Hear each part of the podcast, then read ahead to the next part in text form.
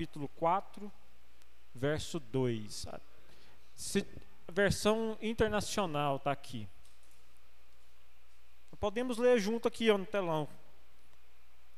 Olha só, o que, que diz a palavra de Deus? Vocês cobiçam e não as têm, matam e invejam, mas não conseguem obter o que desejam. Vocês vivem a lutar e a fazer guerras, não têm porque não pedem. Próximo.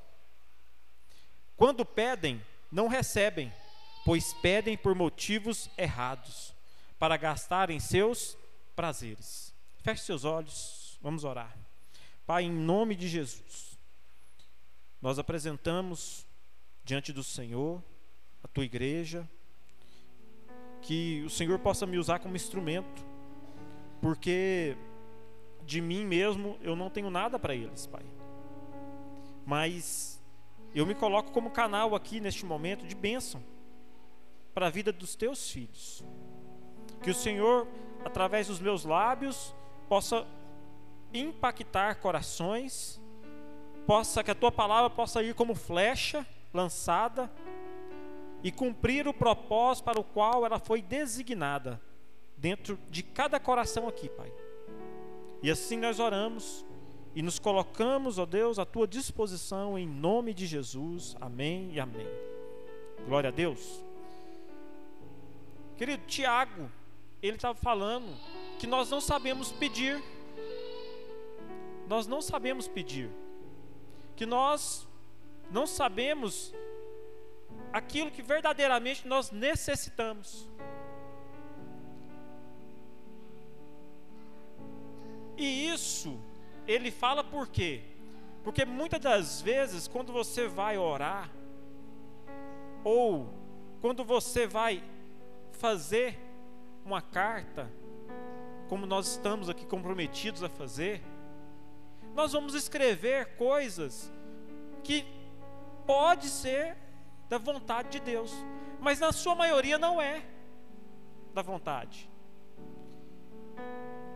Quem aqui já escreveu carta?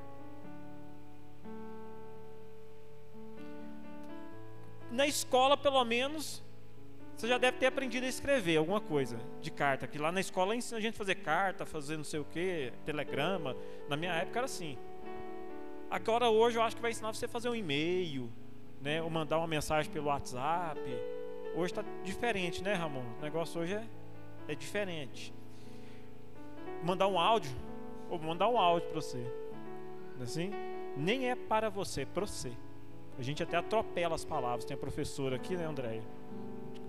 Ainda bem que é de matemática, não é de português para pegar no meu pé. Tem professor de português aqui? Glória a Deus. Não que eu não queira professor de português no nosso meio, queridos, me entenda, tá? Mas o que que nos leva a escrever, ou melhor, a nos comunicar com outra pessoa? Você já parou para pensar? O que que te leva a você querer se comunicar com outra pessoa, escrever, mandar uma mensagem.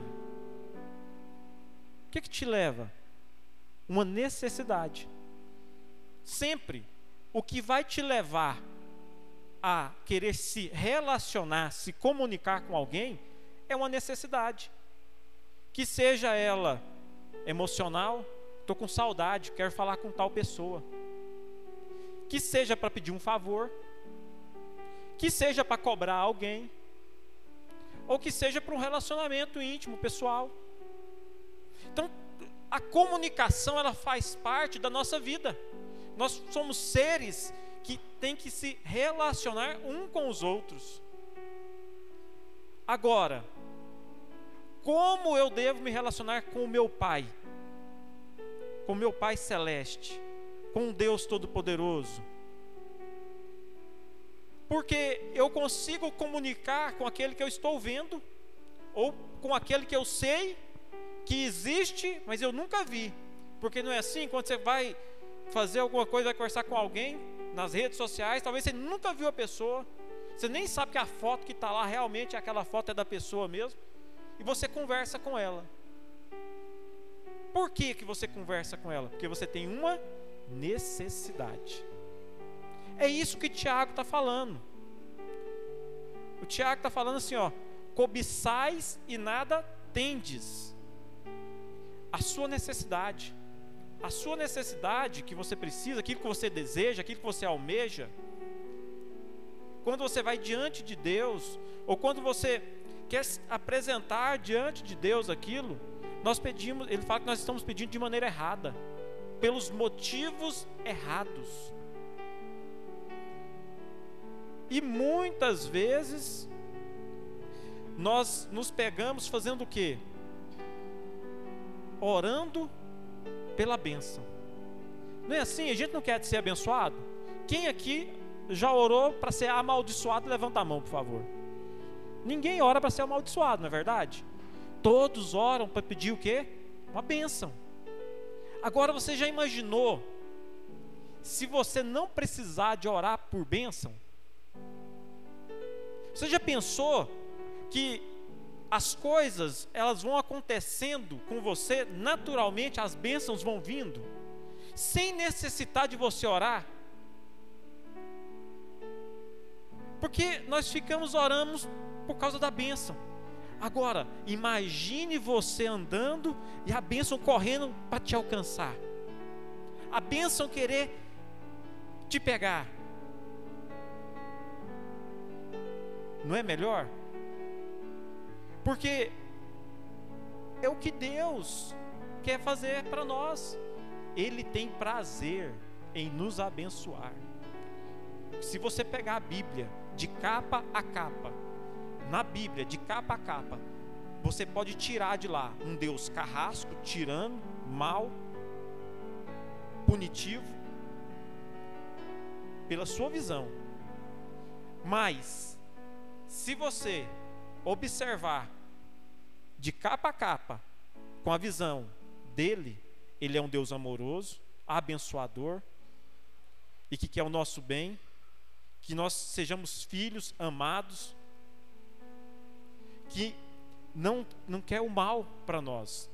Você consegue observar que a Bíblia depende de como você enxerga. Depende de como você se relaciona com Deus. De como você se comunica com Ele é o que você vai ter de retorno. A forma como Deus vai retornar para você essa comunicação. O que, que eu quero falar? Que quando eu vou orar, eu vou orar para qual Deus que eu conheço? Porque eu posso conhecer um Deus que pune, ao invés de um Deus que abençoa. Eu posso conhecer um Deus que castiga, ao invés de ser um Deus que abençoa. Qual Deus, para qual Deus você está orando? Para qual Deus você está falando? Mas pastor, tem Deus diferente? Não, é um Deus só e um Deus de amor, de justiça, de santidade, é os atributos dele. No entanto, você pode enxergar de maneira diferente. Por quê? Foi comunicado para você de forma errada. Foi falado para você de forma errada. Falar para você que Deus, ó, não faz senão que não Deus castiga. Menino, Deus está vendo o que você está fazendo, hein? Cuidado. Depois você vai pagar o que você está fazendo. Não é assim que a gente ensina? Você começa a mostrar um Deus punitivo, um Deus que castiga, que é mal. Você coloca medo. Medo. Tem tudo a ver com comunicação. E aí, o que, que essa criança vai aprender? Eu tenho que pedir bênção, eu tenho que ser certinho, santinho, e eu vou pedir bênção para Deus. Porque foi comunicado para ele a forma errada de se relacionar. Por quê? Porque a, a visão de Deus que nós temos é a visão que os nossos pais nos passaram. É como você é pai do seu filho, é a estrutura, quando eu falo pai, o homem, quando o homem cria um filho, a, a maneira como ele relaciona com o filho, tanto com o filho homem como a, a mulher, é aquilo que ela vai ter ou ele vai ter de percepção de Deus, a maneira como Deus vai tratar. E com isso, Tiago então ele vem falando o quê? Pedis, mas pedir pelos motivos errados. Mas nós não aprendemos a pedir pelos motivos certos. Nunca nos ensinaram a pedir pelos verdadeiros motivos. Nós sempre fomos ensinados a querer tudo para nós mesmos. Nós sempre aprendemos que nós precisamos da bênção para a nossa vida. Se Deus me abençoe, quem já viu falar assim, ó, se eu ganhar na loteria, eu vou ajudar uma instituição de caridade. Não é assim? Se eu ganhar na loteria, eu ajudo a instituição de caridade. Querido, por que, que você não ajuda agora já? Por que, que tem que ganhar? Por que, que você tem que ter muito para poder ajudar? Não, pastor, porque com pouco não adianta nada. Aquele que é fiel no pouco também vai ser fiel no muito. Tem a ver, não tem a ver com a quantidade, tem a ver com a fidelidade. O que, que eu quero trazer para a mente de vocês? O que, que eu quero abrir na mente de vocês? Que não é o fato de você pedir, mas é como você vai pedir e para que você vai pedir. Para que você vai pedir? Camara, a mulher tem 100 par de sapatos. Aí ela pede para o marido mais um par. E aí, Gilberto? Dá mais um par? Tem 100 par de sapatos. O closet dela faz volta na esquina. Do outro lado ter umas 50 bolsas.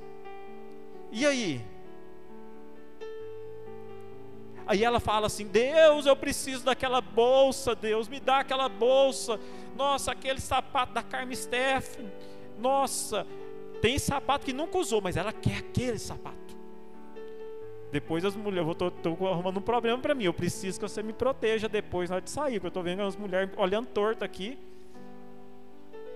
Hã? Estou vendo aqui um. Eu não, ó, o Espírito Santo não me revelou nada. Tá? Eu, nenhum marido me falou nada. Eu só estou falando daquilo que é normal, que é natural, que a gente sabe que acontece no dia a dia. Então, você quer mas para que você, você tem 100 pares de sapatos, você tem 50 bolsas? Pastor, mas eu vou numa festa, o vestido é, é, é, vermelho, é azul. Eu não tenho sapato que combina com aquele detalhe do broche que vai pregado naquele tal lugar do vestido. E a bolsa também tem que combinar com o sapato que combina com não sei com o quê. Não vai na festa. Misericórdia, e toda festa for desse jeito, estamos enrolados, né? Os homens é que sofrem. Então, assim, pedir e pedir mal. Eu quero desafiar você a sair daqui pensando nessa carta que você vai falar para Deus, que você vai escrever, mas de uma forma diferente, de um jeito diferente que você nunca escreveu. Até eu mesmo nunca escrevi da forma como eu coloquei aqui no texto. O Espírito Santo me tocou na manhã. Eu, eu fui para imprimir. A carta, na verdade, não é essa que a gente tem como padrão lá da igreja, né? Na igreja batista lá em Itaberai, não foi essa carta que foi dada. Isso aqui foi uma direção do Espírito Santo hoje de manhã. Quando eu cheguei na empresa para imprimir a carta para vocês, o Espírito Santo falou assim: ó, eu preciso que você ensine e aí eu fiz,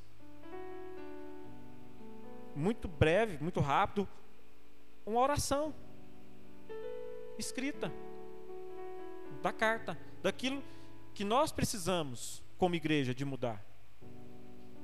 Porque eu entendo que nesse perfil, porque o perfil de antes era o seguinte: Senhor, eu quero uma igreja.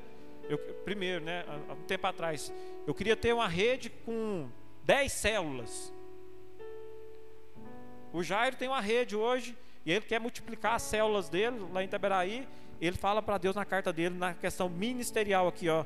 Senhor, eu preciso que o Senhor me abençoe com mais pessoas, com mais líderes, que eu preciso terminar o ano com 50 células.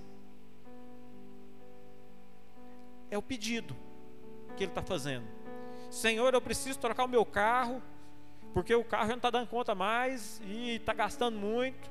E põe lá o pedido na parte familiar. Senhor, eu preciso que o Senhor me arrume, mas não sei o que, uma porta de contrato, um emprego, assim, assim, assado, para ganhar tanto. E põe lá. Deus responde? Sim, Deus responde. Mas é o jeito que Ele quer que você pede? Não. Porque Deus não quer te abençoar pelo que você pede. Deus quer te abençoar sem você pedir. Ele quer que as bênçãos te alcancem. Ele quer que o favor dele vá até você de forma sobrenatural. De forma sobrenatural. É algo diferente. Porque se você segue os princípios, você não vai precisar de contar com a misericórdia de Deus. Porque tem gente que vive pela misericórdia. Deus abençoa porque é misericordioso. Não porque a pessoa merece, mas porque Deus tem misericórdia dela. E nós somos assim, na maioria das vezes a gente não está dentro do, do propósito de Deus, e Deus nos abençoa porque Ele é misericordioso. Ele tem misericórdia de nós. E pensando nesse desafio, porque não é fácil você querer, se você prestar atenção na carta, no que eu escrevi, as mudanças são todas para nós mesmos. Eu só quero que eu seja melhor, que eu possa estar melhor, para que eu seja a bênção na vida do meu irmão. Quem leu aqui o, o, um texto que eu postei no grupo da igreja sobre ser feliz. Alguém leu? Se ninguém leu, só a Roberta que leu, então eu vou, e o Gilberto. Foi o irmão Marcos que me mandou o texto. Muito bom o texto. E eu vou fazer aqui, então, já que vocês não leram, eu vou fazer aqui, aproveitar, perguntar para minha esposa. Você tem que responder certo, uai. É, uai. Meu bem, eu te faço feliz?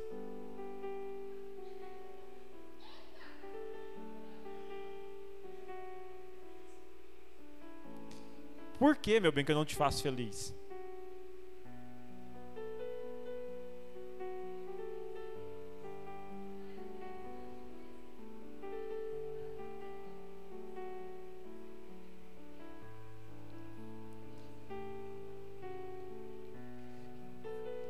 Felicidade, querido, não pode estar no outro.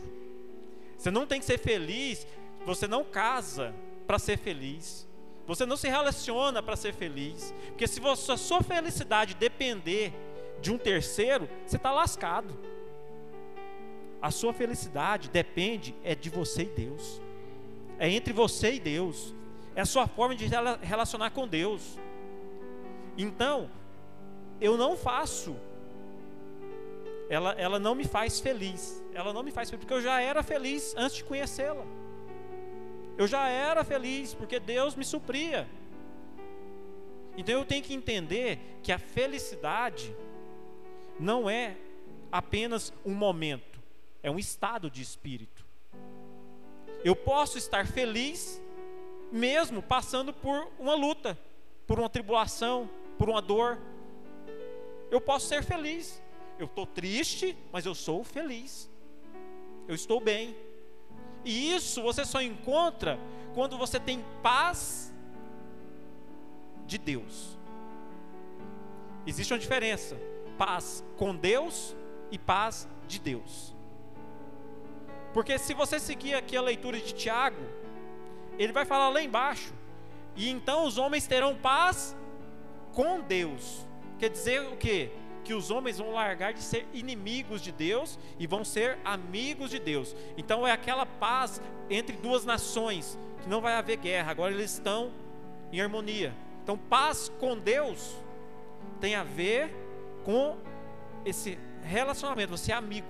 Agora, quem tem paz com Deus também pode ter paz de Deus. Aquela paz de Deus, aquele eu estou bem, eu estou feliz, pode estar a dor que for, a tempestade que for, mas eu sei que eu estou bem. Essa paz de Deus. O que, que é essa paz de Deus? É essa bênção que você não precisa correr atrás dela, que ela te alcança. Ela, ela vai te alcançar. Ela vai chegar até você. Não é você que vai de encontro a ela, mas é ela que vai de encontro a você. Às vezes você está querendo despistar da bênção, ela te cerca lá na frente. É esse tipo de bênção que nós queremos para 2020. É esse tipo de conquistas que nós queremos para 2020. É esse perfil de igreja, onde as pessoas que estão aqui dentro, elas não precisam pedir para Deus as bênçãos, mas as bênçãos de Deus as, as alcançarão, irão atrás de você. E, mas para isso, como que funciona, pastor? Primeiro, preciso ter fé. Palavra de Deus em Hebreus 11, 6 diz assim: De fato, sem fé é impossível agradar a Deus porquanto é necessário que aquele que se aproxima de Deus creia que ele existe e que se torna galardoador dos que o buscam. Agora, você pode pegar esse buscam aqui e interpretar como aqueles que ficam pedindo bênção. Não. É daqueles que ficam pedindo, Pai, eu quero conversar com o Senhor hoje. Pai, eu quero estar na Sua presença. Pai, eu estou com saudade do teu cheiro, do teu abraço. É esse buscar. É o buscar de ter um relacionamento desinteressado. De ter um relacionamento sem motivos de bênção, mas é um relacionamento íntimo entre pai e filho, aonde talvez você só precise ficar calado e deitado no colo do pai. Basta. Talvez você precise só de um afago. E Deus quer te dar. É desse nível de busca que nós estamos falando. Mas sem fé, você não consegue agradar a Deus. E sem fé, você não agradando a Deus, então você não vai ser galardoado. Galardoado quer dizer o quê? As bênçãos não virão, não te alcançarão. Então você precisa ter fé. Pastor, mas minha fé é muito pequena. Olha só, Jesus nasceu, amém? Jesus é Deus e nasceu. Você crê? Porque eu acho que é até fácil crer nisso. Jesus nascer, né? Porque o Jesus histórico, ninguém tem como negar. Tá lá na história, tem a arqueologia prova que ele existiu. Ninguém pode negar que o homem Jesus existiu. É fácil de crer nisso. É fácil de crer que o homem Jesus morreu, porque todos nós morremos um dia. De um jeito ou de outro, todo mundo morre. Então até aí não tem problema. Mas eu quero ver a sua fé para crer que ele ressuscitou. Aí é que está o pulo do gato. Porque você crê que o Jesus, homem, nasceu e morreu, Beleza. Agora eu quero ver você crer que Jesus ressuscitou. Por quê? Ninguém consegue vencer a morte, a não ser um Deus todo-poderoso, onde o nome dele é sobre todo nome, e que tomou da morte o seu aguilhão. Só ele fez isso. Nenhum outro fez. De todas as religiões do mundo, de todas as religiões do mundo, exceto a nossa cristã. Mas todas buscam a Deus. Mas a nossa, nós temos um Deus que nos busca, que vem ao nosso encontro. Isso é o que nos diferencia do budismo, do espiritismo, da maçonaria.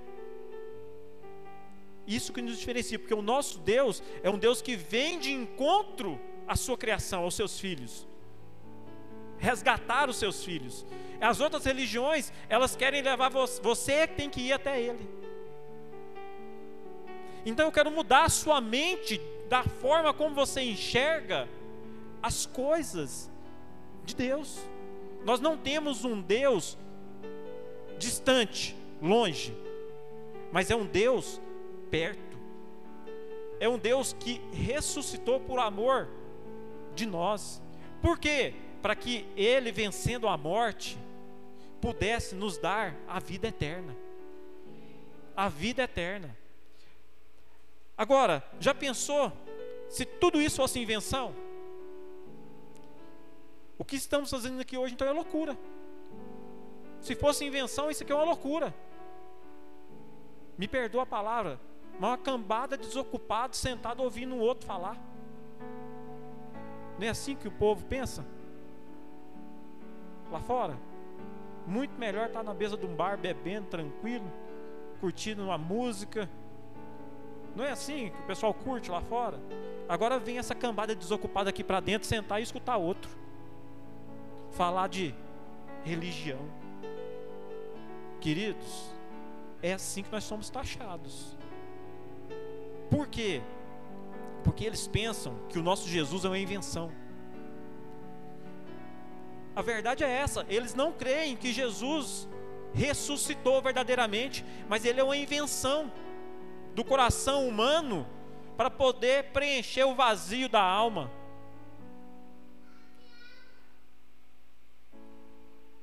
Mas, se for tudo verdade que nós estamos aqui fazendo, então nós estamos no melhor lugar no qual nós poderíamos estar. Aí sim, nós estamos no melhor lugar aonde nós poderíamos estar. Não existe lugar melhor. Não existe lugar melhor na face da terra do que esse onde você está, na presença, em audiência com o Rei dos Reis, com o Senhor dos Senhores, o Todo-Poderoso, aquele que pode mudar a sua realidade, aquele que pode mudar e transformar a sua vida. Da mesma forma que ele transformou água em vinho, que ele pegou aquilo que é normal e fez em algo que é anormal, que é sobrenatural, da mesma forma como ele mandou o povo marchar e ele abriu o mar para o povo marchar e passar pé enxuto, da mesma forma com que ele fez que, que o povo ficasse 40 anos no deserto e as roupas do povo, a sandália do povo não se desgastassem, mas permanecessem da mesma forma, da mesma forma, queridos, o nosso Deus é um Deus que faz milagres inéditos. Ele não repete o milagre. Ele não repete o milagre. Ele é um Deus de inéditos. Ele é um Deus de milagres extraordinários. Eles, por que, que Deus faz milagres? Para que nós possamos crer que Ele exista. Ele não tem outro motivo para dar os sinais, para não ser para que nós cremos no agir e no manifestar dele. Da mesma forma que ele tira o cativo do Egito, da escravidão do mundo, e traz para uma terra onde manda leite e mel, e prospera aquela pessoa, ele faz com nós hoje, ele continua fazendo. Deus não mudou o jeito de agir, só que nós temos que entender que o nosso Deus é um Deus exigente, ele é um Deus exigente. Ele não é um Deus que simplesmente porque você vem à igreja, ele vai te abençoar. Não, ele é um Deus exigente. Jesus, ele é exigente. A salvação, querida, é de graça.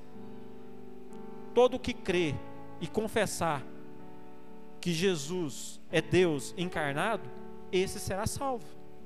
A salvação é de graça. Nós não estamos aqui querendo banalizar a salvação de forma nenhuma.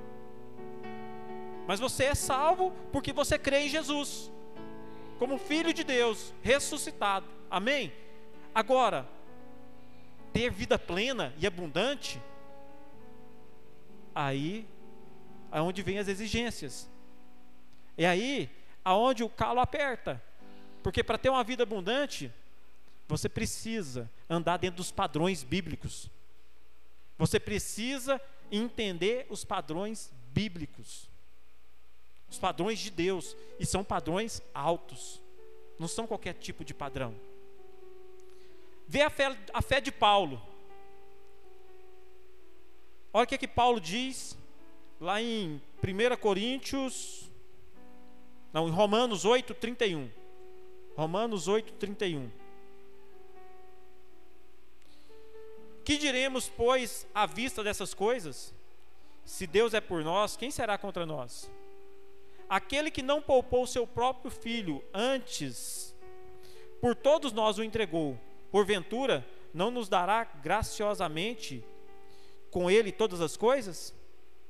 Quem intentará acusação contra os eleitos de Deus? É Deus quem justifica. Quem os condenará? É Cristo, é Cristo Jesus quem morreu, ou antes, quem ressuscitou, o qual está à direita de Deus e também intercede por nós. Quem, nós, quem nos separará do amor de Cristo? Será a tribulação ou a angústia? A perseguição ou a fome? Ou a nudez? Ou o perigo? Ou a espada? Como está escrito: Por amor de ti, somos entregues à morte o dia todo. Somos considerados como ovelhas para o matadouro. Em todas essas coisas, porém, somos mais do que vencedores por meio daquele que nos amou.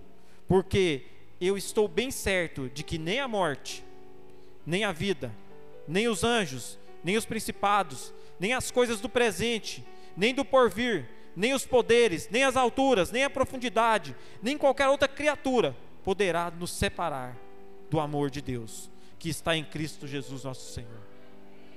Essa é a promessa para as nossas vidas, independente do que aconteça, independente. Quem vai nos separar, queridos, desse amor? Quem vai nos separar? Pedro, antes de ter um, um encontro com o Espírito Santo, porque o que move um homem para ter uma atitude de fé é o Espírito Santo. Pedro, antes de ter um encontro com o Espírito Santo ali no cenáculo, onde houve línguas de fogo e envolveu todos eles, Pedro estava escondido, não tinha ousadia ele vivia escondido. Ele andava ainda negando Jesus. Mas quando eu vou lá em Atos dos Apóstolos, e eu vejo agora, Pedro e João subiam ao templo para a oração da hora nona. Era levado um homem, coxo, de nascença, o qual punha diariamente à porta do templo chamada Formosa, para pedir esmola aos que entravam. Vendo ele a Pedro e João, que iam entrar no templo, imploravam que ele lhe desse uma esmola. Eu fico pensando quantas vezes Pedro e João já viu aquele homem lá na porta do templo. E quantas vezes aquele homem já pediu esmola. E quantas vezes Pedro ou João já deu esmola para aquele homem. Mas nesse dia, olha o que aconteceu. Pedro, porém, lhe disse: não possuo nem prata nem ouro, mas o que tenho, isso te dou, em nome de Jesus Cristo Nazareno. Anda! E tomando-o pela mão direita, o levantou, imediatamente os seus pés e tornozelos se firmaram. De um salto se pôs em pé, passou a andar e entrou com eles no templo, saltando e louvando a Deus. À vista disso, Pedro se dirigiu ao povo, dizendo: Israelitas, por que vós maravilhais disto? Ou por que fitais os olhos em nós como se pelo nosso próprio poder ou piedade o tivéssemos feito andar? O Deus de Abraão, de Isaac e de Jacó, o Deus de nossos pais, glorificou a seu servo Jesus, a quem vós traístes e negastes perante Pilatos, quanto este havia decidido soltá-lo. Vós, porém, negaste o santo e o justo, e pediste que vos condenassem um homicida. De Sarte, mataste o autor da vida, a quem Deus ressuscitou dentre os mortos, do que nós somos testemunhas. Aqui estão as testemunhas de que Jesus ressuscitou. Se você não creu, existe testemunhas que creram. Pela fé, em nome de Jesus, é que esse mesmo nome fortaleceu esse homem que agora vedes e reconheceis. Sim, a fé que vem por meio de Jesus deu essa saúde perfeita na presença de todos vós. E é esse mesmo nome, e é esse mesmo Jesus que ressuscitou, que está aqui, que pode te dar saúde, que pode te dar uma vida plena e abundante. É o mesmo Jesus, é no nome dele que nós falamos e que nós profetizamos essa fé para a sua vida. Essa fé que você precisa está em você reconhecer a grandeza do nome de Jesus. É esse Jesus, é esse nome que vai mudar e vai transformar a sua vida, a sua sorte. A sua... Porque, queridos, é crer, é crer em Jesus.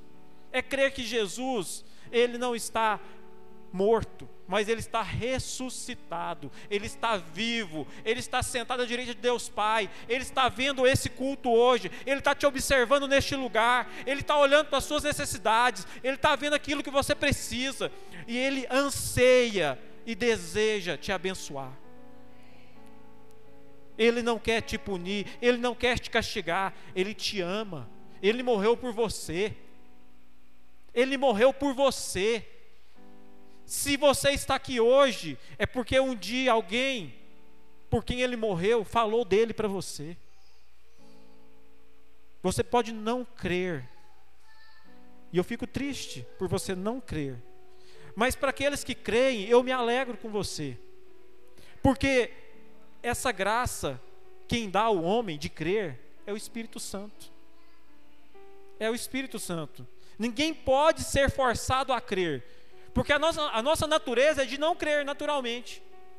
Mas quando você tem um encontro com Jesus e Ele te dá o Espírito Santo, o Consolador, você não tem como não crer. Automaticamente você sabe que algo mudou dentro de você. E eu quero encerrar, porque eu preciso que para você escreva essa carta, para que você ande pelos motivos certos você tem essa fé no nome de Jesus. Que você creia. Mas também preciso que você tenha fé para obedecer. Obedecer. Olha o que, que diz Deuteronômio 28, verso 1 e 2. Se atentamente ouvires a voz do Senhor teu Deus, tendo cuidado em guardar todos os seus mandamentos que hoje te ordeno, o Senhor teu Deus te exaltará sobre todas as nações da terra. Se ouvires a voz do Senhor teu Deus, virão sobre ti e te alcançarão todas estas bênçãos. Amém?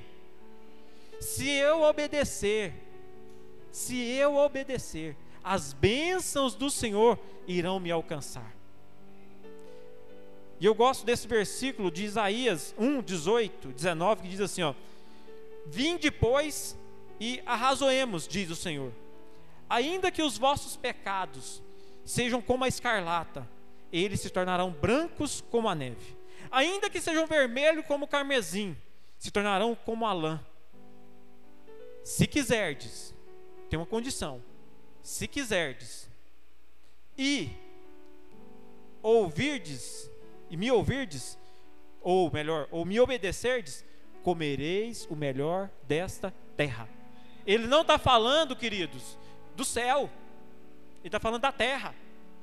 Ele não está fazendo uma promessa para quando você for para a eternidade. Ele está falando para você uma promessa para o hoje, para o agora, uma vida plena agora. Por isso que eu não consigo crer em um Deus que castiga e que pune mas eu consigo crer em um Deus que abençoa e que as consequências das nossas das nossas mazelas é porque nós não obedecemos. E aí Deus não teve como nos abençoar. Não é o, o, você não é abençoado não é porque Deus não quer te abençoar, mas é porque você rejeita o mandamento. É porque você não obedece. Você só não é, as bênçãos só não te alcançam porque talvez você não obedece aquilo que Deus quer que você faça. E a bênção não vem. E aí você pensa que Deus está te punindo, está te castigando. Na verdade, o maior algoz, o seu maior carrasco é você mesmo. A culpa do, de quem eu sou hoje é minha. Sou eu o culpado de eu estar na igreja em umas, e bem em umas. Se eu estou aqui, foi as minhas atitudes que me trouxeram aqui. Não foi a minha esposa, não foi nenhum de vocês, foi uma decisão pessoal. Vocês a mesma coisa. Se você está aqui, é uma decisão pessoal sua. as bênçãos que nos alcançarão vai vir de acordo com a decisão pessoal sua. Você é quem decide. Se você quer ser abençoado ou amaldiçoado. Uai, pastor, você falou que Deus não amaldiçoa? Não, ele não amaldiçoa. Mas a partir do momento que você nasce, você já está no mundo maligno, amaldiçoado. Então, a maldição é natural, a bênção é exceção. A bênção é exceção, a bênção é sobrenatural. Mas para isso, em último lugar, eu preciso perseverar. Então eu preciso ter fé, eu preciso obedecer e eu preciso perseverar. Por quê? Em 1 Crônicas 28, 7 diz assim: ó, estabelecerei o seu reino para sempre. Se perseverar, ele, ele em cumprir os meus mandamentos e os meus juízos, como até o dia de hoje. De novo, estabelecerei o seu reino para sempre. Deus está falando, estabelecerei um reino para você que está aqui sentado hoje ouvindo o pastor Flávio. Eu vou te dar um reino, eu vou te dar um lugar de honra, você vai ter, vai ser autoridade, você vai conseguir as coisas que você quer, desde que perseverar em cumprir os meus mandamentos e os meus juízos. E aí, você perseverando, Ele vai te dar. Ele vai te dar. Já está liberado no mundo espiritual as bênçãos para você. Ele não precisa nem ordenar as bênçãos para vir atrás de você. As bênçãos estão lá esperando você obedecer para elas virem ao teu encontro. Deus já ordenou. Quando Cristo morre na cruz, já ficou estabelecido todas as bênçãos no mundo espiritual para as nossas vidas. Em Números 32, número 32, 11 diz assim: Certamente os varãos que subiram do Egito de 20 anos para cima não verão a terra que prometi com juramento a Abraão, a Isaac e a Jacó, porquanto não perseveraram em seguir-me, exceto Caleb, filho de Geno, Jefoné, o Quenizeu, e Josué, filho de Num, porque perseveraram em seguir ao Senhor esse, esse, Caleb e Josué, entraram na terra que mana leite e mel. Você, eu estou olhando para Caleb e Josué. Aqui temos Caleb e Josué. Hebreus 12, 7 diz assim: É para disciplina que persevereis. Deus vos trata como filhos, pois que filho há que o pai não corrige? Correção é diferente de punição. Correção é diferente de castigar.